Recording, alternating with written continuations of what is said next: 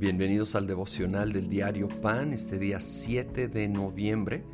Vamos a ver la primera parte de Juan capítulo 8. Aquí es la conocida historia de cuando los fariseos trajeron ante Jesús a una mujer sorprendida en adulterio, diciendo que deberían de apedrearla porque eso decía la ley. Ah, pero Versículo 7 dice, como ellos lo acosaban a preguntas, José Jesús se incorporó y les dijo, aquel de ustedes que esté libre de pecado, que tire la primera piedra.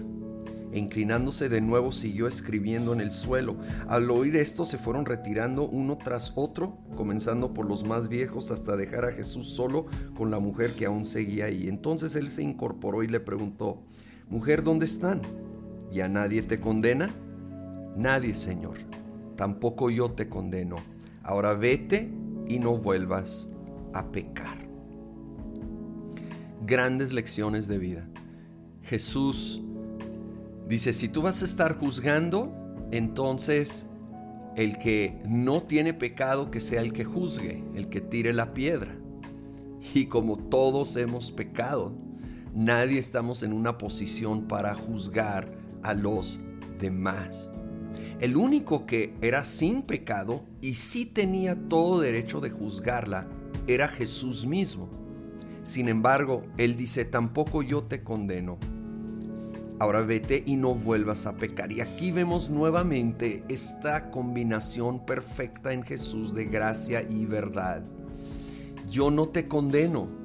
Él pudiera porque Él sí es el juez y es perfecto pero Él extendió gracia, misericordia, amor no merecido.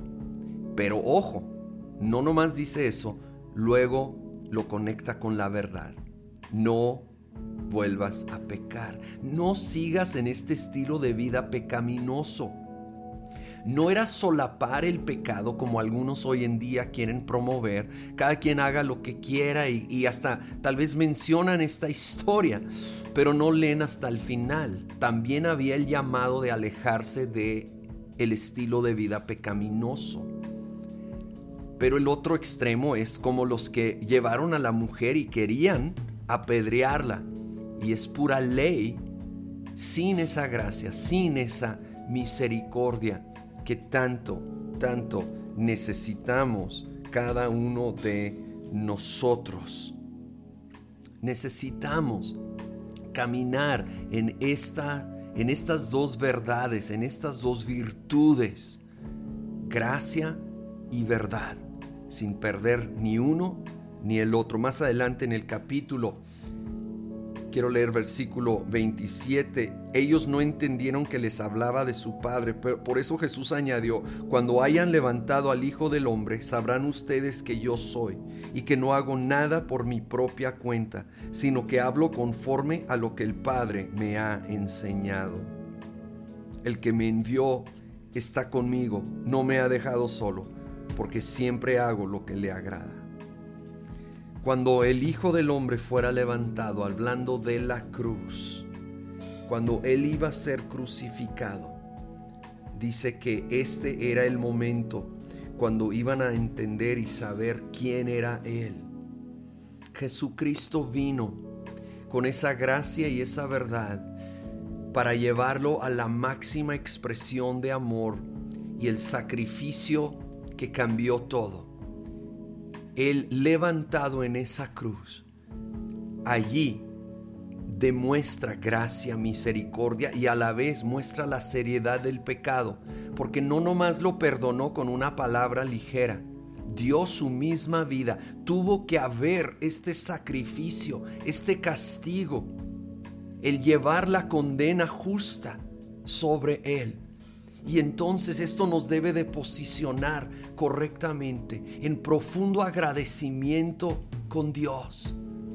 El nunca tomar a la ligera el pecado y a la vez, cuando sí llegamos a pecar, abrazar gracia, misericordia para nosotros y luego para el otro que ha pecado. No ser de los que arrojan la piedra de crítica y juicio a otros que pecan, sino ser como Jesús recibiendo de su gracia y dando de su gracia. Ayúdanos, Señor, a caminar en gracia y verdad.